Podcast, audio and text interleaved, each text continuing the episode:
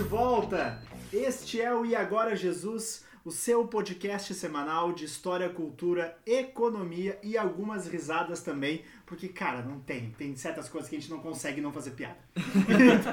É, comigo, comigo, Alexandre Ávila, professor formado em História. Comigo, João Vazata, corretor de imóveis formado em comércio exterior. E comigo, Pedro Vazata, professor de Física e mestrando da URGS. Maravilha, galera. Todos apresentados, então vamos continuar. No episódio dessa semana, nós vamos finalizar as nossas análises a respeito dos impactos da pandemia do coronavírus na sociedade e na economia. Nós já falamos de uma forma mais ampla como essa pandemia está afetando a América Latina economicamente falando. Falamos sobre o futuro da carne, sobre o entretenimento, sobre bares e restaurantes, sobre o ramo imobiliário também. E na semana passada nós falamos sobre a educação.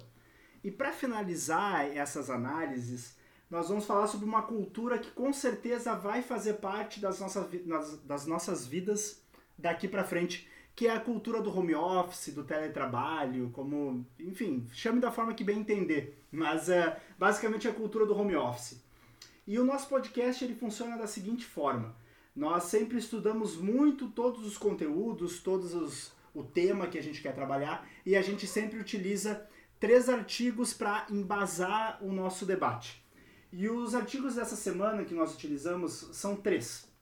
A gente vai falar é, jovens brasileiros se desiludem com o home office após o Covid-19, da revista Valor Econômico, o Brasil sem home office, da revista Piauí, e oito tendências da gestão para o trabalho pós-pandemia, da revista Meio e Mensagem. Já é praxe do nosso início do nosso debate vir o cara dos números. E para isso, João, eu te pergunto, como é que são os números do home office é, no Brasil e no mundo? Cara, uh, ah, 25% dos brasileiros conseguem trabalhar em home office. Uh, pegar países como uh, no Reino Unido, por exemplo, são 44% da população que consegue trabalhar em home office. E em Moçambique, para ter uma noção, são 5% só da população. Nossa. Uh, aqui no Brasil, dentro do Brasil, daí, para pegar dois estados diferentes, o Distrito Federal é 32% da população consegue trabalhar em home office uhum. e 16% só no Piauí. Uh, aqui a gente consegue ver, ver, uma diferença, por exemplo, dos tipos de trabalho, né? Porque vamos imaginar, né, que no Distrito Federal é muito mais trabalho burocrático, uhum, que pode sim. ser feito de casa. No Piauí já são coisas, é, são mais empresas, indústrias ou ligados a serviços, ligados a serviços e... assim que tem que ser presencial, mais né? braçal assim. Mais né? braçal. Exato. E aí pegando em âmbito de país, o Brasil é um quarto da população pode trabalhar assim, o que quer dizer que outros 75% trabalham em indústrias uh, ou no comércio, que tem que ser algo presencial ou prestação de serviço. E em Moçambique, só 5% consegue trabalhar em home office. O restante provavelmente tu trabalha em em indústrias ou ramo de serviços que não consegue trabalhar em casa, né? Isso me parece característica de país desenvolvido e subdesenvolvido. Né? Isso, exatamente. Exato. Quanto mais desenvolvido, a probabilidade de ter mais trabalho burocrático só é maior. Uhum. Até um dado que não a gente não pesquisou, só que eu lembrei agora, tem empresas, tipo aqui do Brasil, por exemplo, que a empresa física, a, a fabricação do produto, por exemplo, é aqui, uhum. mas a parte administrativa é em outros países. Ah, sim, sim, sim. sim. Uh, porque como é algo que pode se fazer à distância, é feito de, em países diferentes, né? Uhum. Um outro dado também que eu trouxe, antes do coronavírus, 18% podiam trabalhar em home office, mas só 8% trabalhavam. Era o potencial, né? É, o potencial que tinha era 18%, isso falando no mundo, né? No mundo. É, então quer dizer que no mundo inteiro 18% da população podia trabalhar já em home office, as empresas já tinham essa disponibilidade, mas só 8% trabalhavam realmente, né? Uhum. Isso é muito louco. Uh, um outro dado também que eu trouxe, não agora falando só sobre hum, o home office em si, mas sobre o trabalho da empresa em home office, é das empresas que mais cresceram uh, no, depois da pandemia. E das 10 empresas que mais cresceram, todas são do, do ramo de tecnologia ou ramos parecidos, assim, né? A Amazon uh, passou de 401 bilhões para 2 trilhões o valor de mercado dela. A Microsoft de 270 bilhões para 1,4 trilhão. A Apple de 219 bilhões para 1,1 trilhão. Só vou trazer mais um dado aqui de uma empresa bem conhecida que ela cresceu 85,7 bilhões depois da pandemia, que é o Facebook. E como é que como é que são as expectativas assim para o home office no Brasil? De acordo com o Sebrae, uh, tem algumas vantagens aqui que eles, que eles estabeleceram. Algumas a gente concorda, outras não, né? É. Mas segundo o Sebrae, as vantagens, tá? São a proximidade, proximidade com a família, maior independência em relação aos horários e atividades durante o dia. Por exemplo, se, se tu recebeu uma pauta e tu não conseguiu fazer naquele momento, tu vai deixar para fazer um momento depois e tal. Uhum. Vai jogar durante o teu dia. Uhum. Uh, tem uma redução de gastos que tu teria com transporte, desgaste do carro, ou mesmo pegar um ônibus lotado, por exemplo, ou sair de casa num dia de chuva, um risco de acidente, uh, redução do estresse, né? É, ou aqui no Rio Grande do Sul, né, sair com 4 graus, é, Isso aí é 4 graus e às vezes chuva. E tá às vezes louco. chuva, exatamente. Tem que pegar, pegar ônibus. um ônibus lotado, é, tá louco. verdade, verdade. Uh, a possibilidade de você ser seu próprio chefe em questões de de pessoas que trabalham como MEI, né, no caso. Uh, alimentação mais saudável, se tu conseguir fazer teu próprio almoço. E maior liberdade profissional, porque você tem a possibilidade de se dedicar mais ou menos em casos de, de pessoas que trabalham como autônomos, né? Uhum. E as desvantagens que eles colocam é a perda de privacidade, porque tu não consegue separar o ambiente de trabalho com o ambiente de casa. É, isso é uma coisa que eu sempre bato muito com essa questão do home office, é que quando tu tá em casa, tu normalmente tu desliga do teu serviço, né? Do teu escritório, ou de onde tu tá. Tu sabe que em casa tu não vai falar de serviço. Mas agora, com a cultura do home office, teoricamente tu tá toda hora falando do teu serviço. Sim, sim. Isso é uma coisa que tu não desliga, né? É, e aqui também, complementando isso, ele ainda fala que é a indefinição de horários, né? É, Porque exato. tu não sabe quando é que tu começou nem quando é que terminou. E muitas vezes vão ficar te cobrando depois do horário e tal. A gente vai debater mais sobre isso, mas é nesse sentido, né? Uhum. Uh, também tem a tendência de isolamento social para as pessoas que já são muito. Já, já tem uma dificuldade de interagir com outras pessoas, tu ficando em casa, a tendência é tu interagir menos ainda, né? Exatamente. E isso é um problema bem grande, bem grave. Uh, e também em casos de MEI, por exemplo, uh, a dificuldade de obtenção de crédito.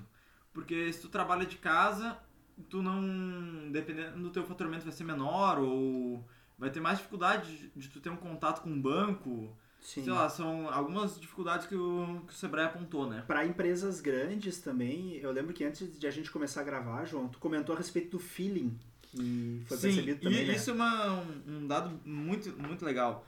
Por exemplo, se, se tem uma, uma empresa que trabalha inteiramente presencial, e aí o, o gestor e tal, que, que está comandando uma equipe, por exemplo, ele consegue observar alguns movimentos da equipe, alguns movimentos no trabalho e tal, de clientes até, e com o feeling dele, com, com aquele, aquele sentimento de gestor, assim, né, vamos, vamos dizer assim, ele consegue fazer alguns movimentos para melhorar a, a, o trabalho, melhorar o ambiente, O desempenho. o desempenho, ele consegue é, fazer essas jogadas meio rápidas. E a distância ele não consegue perceber essas coisas, É, né? eu acho que esse problema até é uma questão. Eu, como professor, tenho essa mesma. exatamente esse mesmo problema, né? Que a gente chama desse feedback é, ao vivo, Ao né? vivo. Porque, por exemplo, tô, tô dando aula à distância, as câmeras estão todas desligadas, não consegue olhar pra cara do aluno e ver se ele entendeu ou não entendeu, se Sim. ele, se ele tá prestando atenção em mim ou se ele não tá prestando atenção em Se ele só eu- botou uma página parada ali na frente, tá, tá fingindo que tá na aula. É, é difícil. né? Eu passo exatamente por isso, porque eu, enquanto gestor de equipe, eu vejo isso. É, é muito. Tu precisa olhar na cara do, do teu.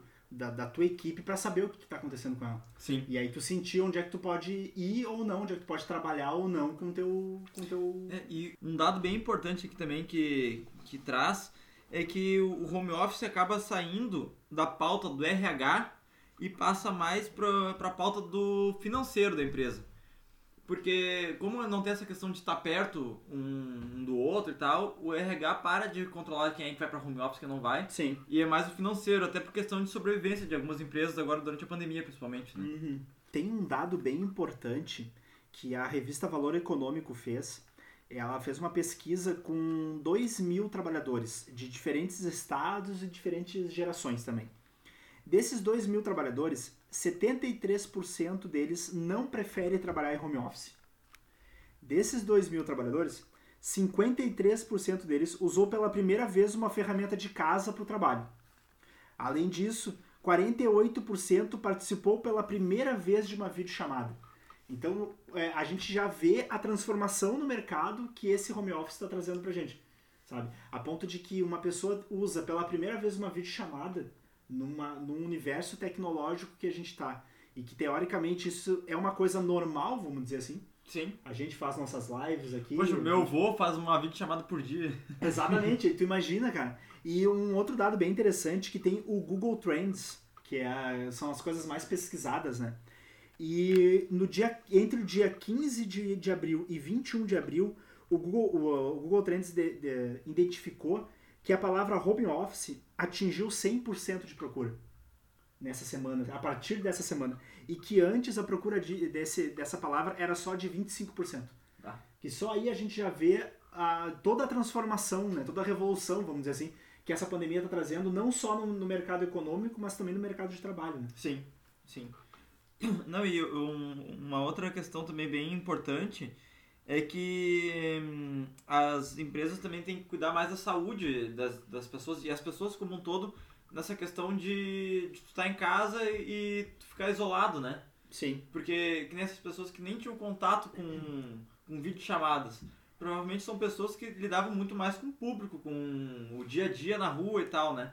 E tu ficar isolado dentro de casa pode trazer grandes dificuldades. É, né? eu acho que é saúde mental e física também, né? Também. Porque quando tu tem que trabalhar, tu tem que sair de casa, sei lá, nem que seja pra pegar um ônibus, ou até mesmo, se for de carro, tu vai ter que caminhar e. Tu faz uma Tu vai ter que se movimentação. locomover, né? Tem uma movimentação, exatamente. Exato, é. E trabalhando de casa, tudo isso é reduzido, né? Sim. E isso já é um problema histórico de alguns países, né? Alguns países têm mais esse problema do que outros. Os Estados Unidos é um país que tem um grande problema de obesidade, né? Aham. Que é uma doença, justamente por causa já de alguns fatores por, das pessoas não, não se movimentarem, né? Aham. E então, isso pode ser agravado, por exemplo. Sim. Tem um estudo do- da empresa norte-americana Deloitte, que foi publicado no Wall Street Journal, que fala sobre as mudanças no ambiente corporativo nos últimos anos. E ela cita o home office como uma tendência, é, uma vez que o avanço da tecnologia ela está remodelando as empresas. Aí o artigo diz assim: à medida que o trabalho tecnológico muda, é provável que os trabalhos e funções, capacidades e habilidades tecnológicas e a estrutura e cultura organizacional evoluam. Então a gente já vê que a questão do home office, ela era uma questão que ia chegar no Brasil, vamos dizer Sim, assim. já estava a caminho, né? Estava Exatamente. se encaminhando para isso, né? Eu acredito que a pandemia ela acelerou esse, Isso. essa transformação. né? Isso. É que nem aquilo que a gente está comentando, que o home office aí acaba saindo da pauta do RH e entra mais na pauta do financeiro, né? Porque é uma questão estratégica, né? Da empresa também se manter viva, no caso, agora durante a pandemia principalmente, né?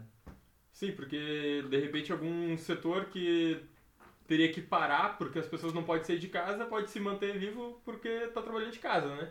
A gente até utilizou quando nós conversamos sobre, debatemos no caso, né? Sobre o ramo imobiliário, a gente usou um artigo que era empresas maiores e escritórios menores. Isso. Da Infomoney, né? É porque a tendência é, quando acabar a pandemia, a tendência é que quando forem voltando para os escritórios e para as empresas, quem quiser ficar de casa provavelmente vai ficar trabalhando de casa.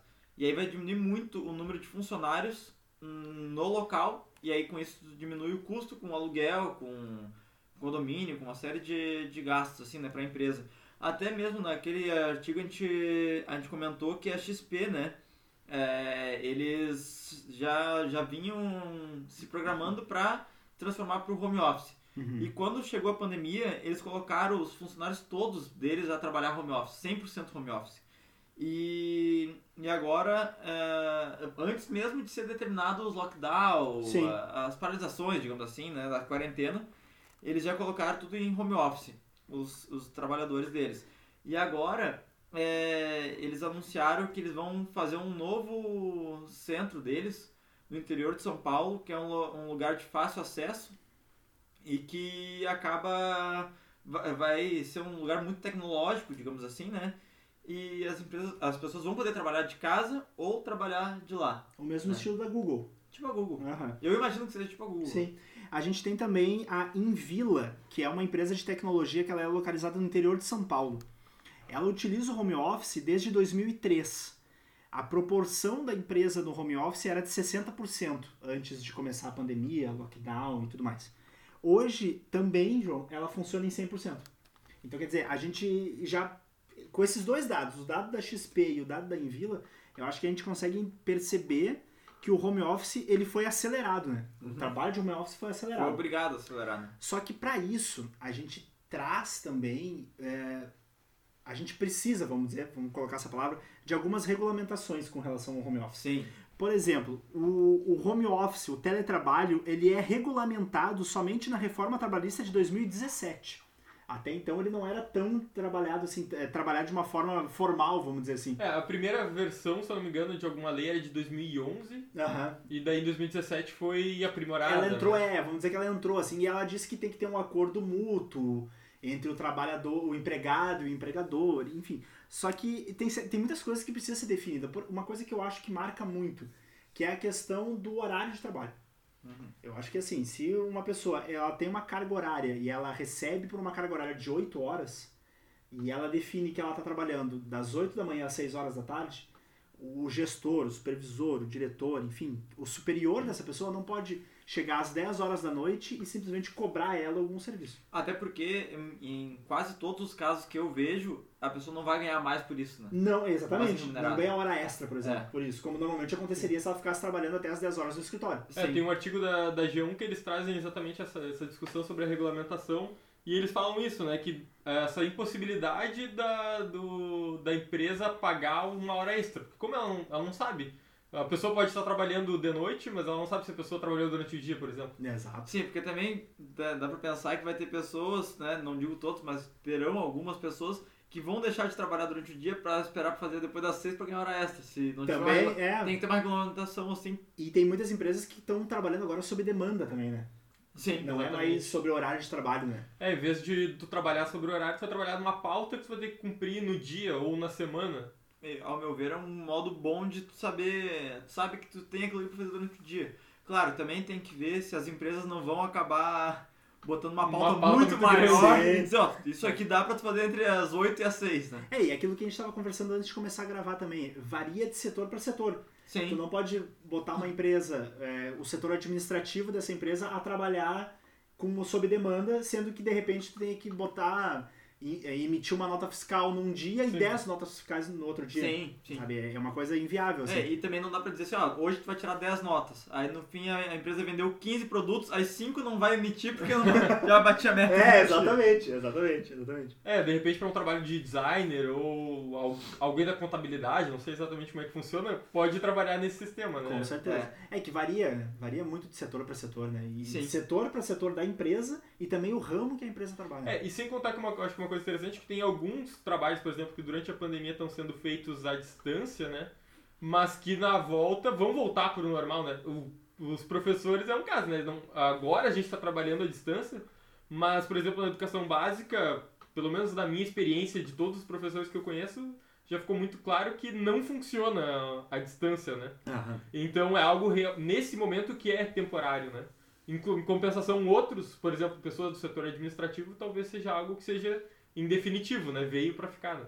Um outro assunto que eu também acho interessante a gente debater na questão da regulamentação é que inúmeras pessoas estão aumentando o seu volume de internet, o seu pacote de internet no celular, o seu volume de internet na banda larga, para conseguir suprir a necessidade de trabalhar em home office, né? Só que isso é uma coisa que a empresa empregadora não vai cobrir esse gasto, vamos dizer, a mais do. É, exatamente. empregado, né? Naquela regulamentação de 2017, inclusive nesse artigo do G1 que fala, mostra que essa parte do pagamento de, vou chamar de aparatos, né? É, vamos dizer isso. aparatos do para trabalhar em casa, ela fica, ela é ambígua, né? Ela não esclarece se a, se a empresa tem a obrigação de pagar ou se ela não tem a Ela obrigação. deixa em aberto, né? Deixa em aberto fica mais um algo que vai ser quase decidido entre o as empregador e o empregado, né? É, só que é, é sempre aquela situação, é? A empresa chega e fala pro empregador, olha só, tu vai trabalhar de home office e tu precisa entregar esse essa demanda aqui pra mim Aí o, o empregado diz, bah, eu não vou conseguir, não vou entregar, não, beleza, não tem problema. Na esquina, virando a rua, tem um outro cara que tem internet e vai fazer isso. Sim, sim. Então É, é- e a gente pode ampliar para outras coisas, né? não só a internet, mas até o próprio Ah. computador, né? A cadeira um que tu senta. Ca- Cadeira que tu senta, né? É, esse lance da cadeira é algo que as pessoas acabaram tomando conta, né? Que a cadeira que tu tem em casa, ela não serve pra trabalhar.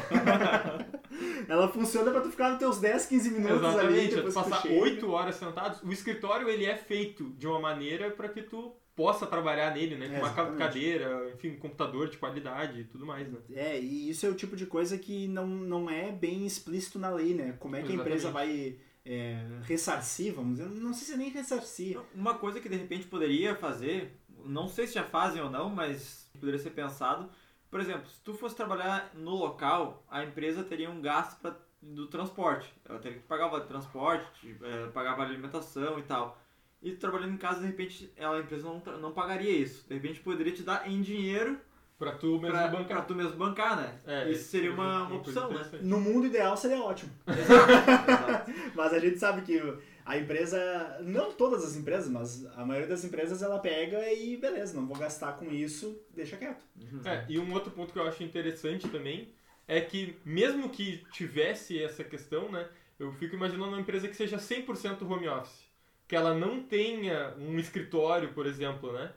É, como é que seria, por exemplo, as entrevistas? As entrevistas seriam 100% online, então...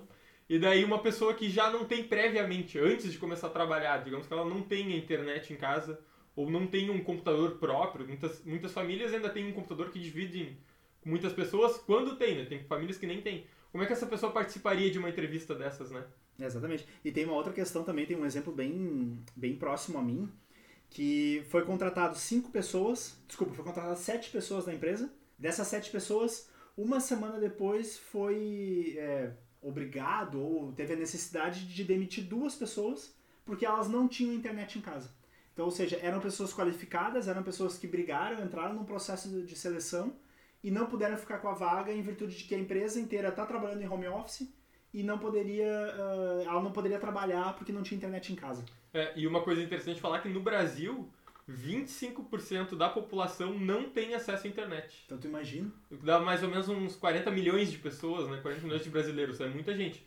E no mundo, né, tá falando de mundo, cerca de 50% das pessoas não têm acesso à internet. O que seria em torno aí de 3,5 bilhões de pessoas, né? Trabalhando numa forma em que obrigatoriamente hoje tu precisa estar em casa em virtude da pandemia e tu precisa ter a internet, essas pessoas que não têm acesso à internet, não- por melhores, por mais qualificadas que elas fossem, elas não conseguiriam ter o trabalho delas. É.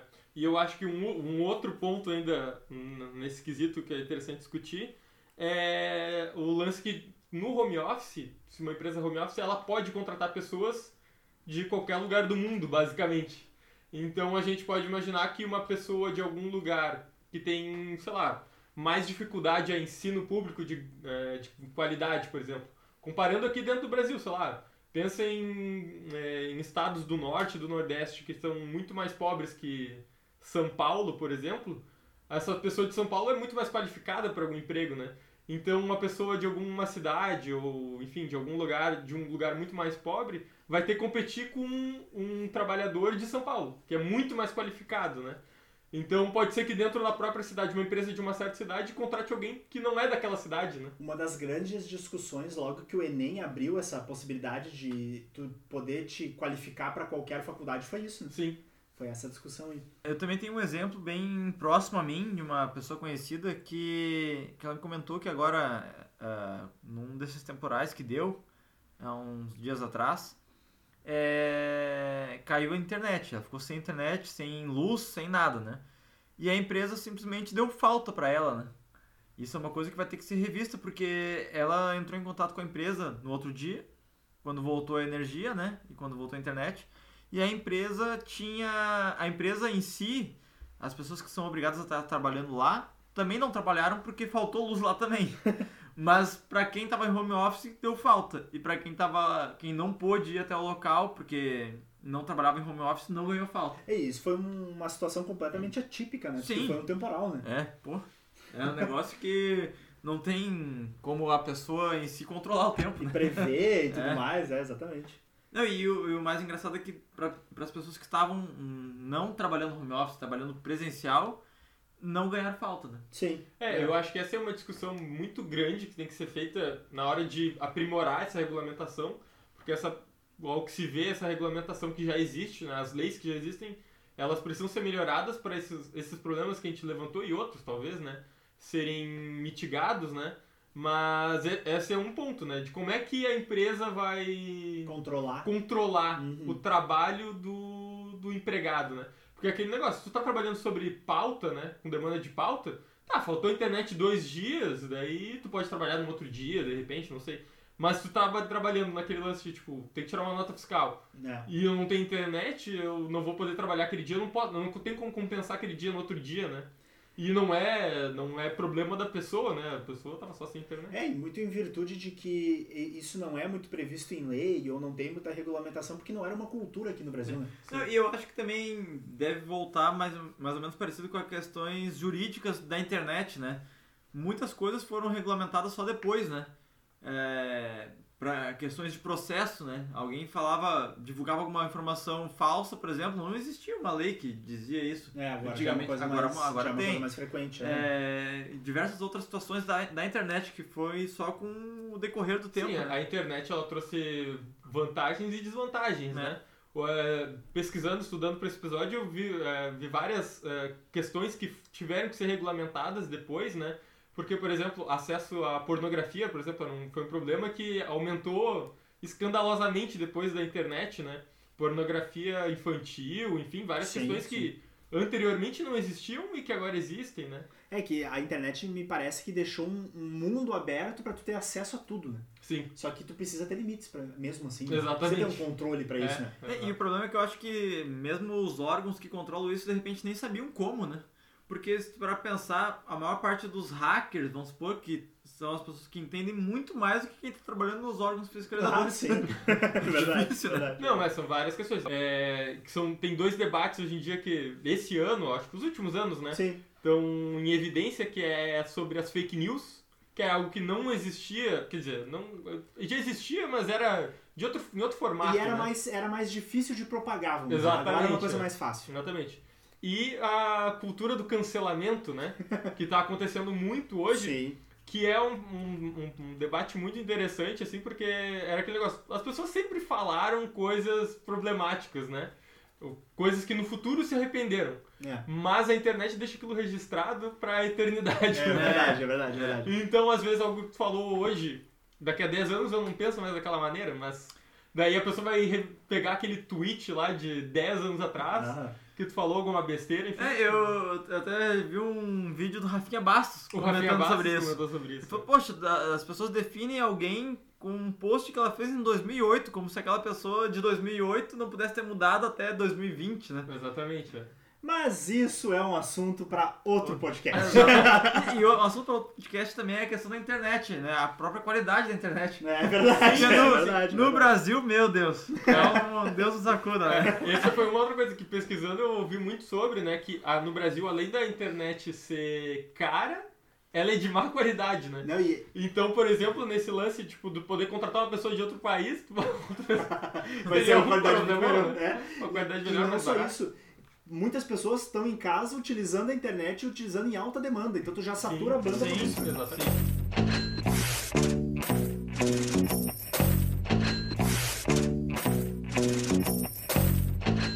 Encaminhando já pro, pro final do nosso debate, eu acredito que a gente pode deixar uma síntese, assim, uma, uma, uma, uma síntese final, Uma uma observação, observação, um asterisco. um asterisco de cada um de nós. é, sobre o home office, assim, o que eu penso, tá? Eu acho que é uma coisa que ia acontecer, né? Não, não tinha como, como não acontecer, mas ela foi acelerada em virtude da pandemia. Sim, sim. E, e eu acho que, que hum, a minha opinião é que varia muito de empresa para empresa. Ah, por exemplo, dentro do, do processo das pessoas que trabalham por um salário, né? Uhum. Ah, empresas da tecnologia é muito mais prático, Ah, sim. muito mais focado nisso. Eu já trabalhava basicamente assim, né? Pega exemplo como Google, Apple, Facebook, enfim. Esse tipo de empresa é bem diferente de empresas que existem fábricas, por exemplo, que fabricam carros, que fabricam qualquer outro tipo de produto, ou mesmo uma prestação de serviço presencial. Sim. Tipo, alguém que vai consertar alguma máquina, vai consertar uma televisão, por exemplo, não tem como trabalhar home office. É meio difícil. São, é, são coisas mais complicadas. Isso varia bastante. E também dentro do tipo de, de serviço. No meu caso, por exemplo, eu sou autônomo, trabalho com vendas, eu já sou acostumado a trabalhar remoto. Eu, durante o meu dia de trabalho, se eu parar 15, 20 minutos, meia hora no máximo dentro do escritório, o restante eu fico tudo na rua ou de casa mesmo. Claro, agora com a pandemia a gente está trabalhando mais de casa mesmo, mas não é não é uma desvantagem, não é um trabalho assim incômodo. E ainda no meu caso que trabalho com vendas, eu vejo a oportunidade de trabalhar mais focado. Para mim é está sendo muito melhor trabalhar de casa e eu consigo desempenhar um trabalho bem melhor. Só que isso varia de pessoa para pessoa, das condições e tal. Isso é, é o que os fatores que complicam mais, né? É, e a questão da venda, ela traz é, um, um fator muito mais diferente de que tu não pode, por exemplo, negar um telefonema num domingo à tarde. Exato, exato. Que ele sabe, o, se tu não atender, esse mesmo cliente vai ligar para uma outra pessoa que vai atender e vai comprar aí. dele. E, e, de certa forma, é um perfil de pessoas que já gostam de trabalhar com isso, né? É, exatamente. Porque eu sou uma pessoa que adoro trabalhar assim. Eu não tenho horário de trabalho, acordo de manhã já, já no trabalho, bem dizer.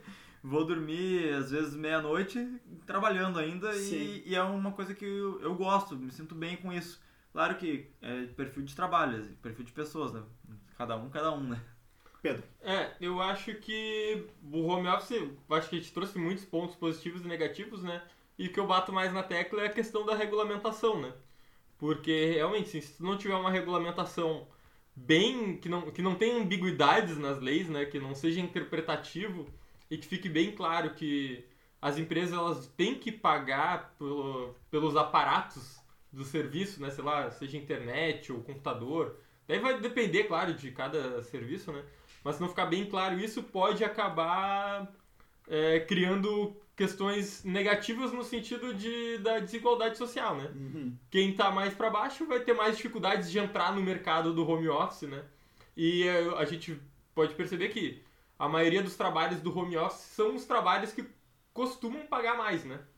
De uma maneira geral, né? eu, eu acho que a questão da regulamentação é a questão mais importante do home office, mas também eu acho que é a questão mais difícil do home office. Sim, Sim. com sabe? toda certeza. É- é- ela vai demorar muito ainda para É como a gente comentou, a, regula- a regulamentação da própria internet, que já está aí há bastante tempo, não, não foi feita certa ainda, É. porque é difícil de fazer, imagina um home office, né? Com certeza. Então tá, galera. Acredito que ao longo dessas semanas, ao longo desses episódios, nós conseguimos debater e, e apresentar as nossas opiniões também, estudar bastante a respeito da- dos impactos da pandemia do coronavírus nos setores da sociedade, nos setores da economia. E também acreditamos que deu, né? Deu. Vamos Já parar de falar demais. de pandemia, vamos parar de falar de coronavírus. Ah, provavelmente a gente vai dar uns pitacos ainda, óbvio, mas. Isso, isso com certeza, até porque a gente não consegue não falar de algumas coisas. É. a partir do, do próximo mês, do mês de agosto, nós vamos fazer o mês da cultura pop. Que é um mês em que o João não vai falar muito. Eu só vou falar de faturamento de filme.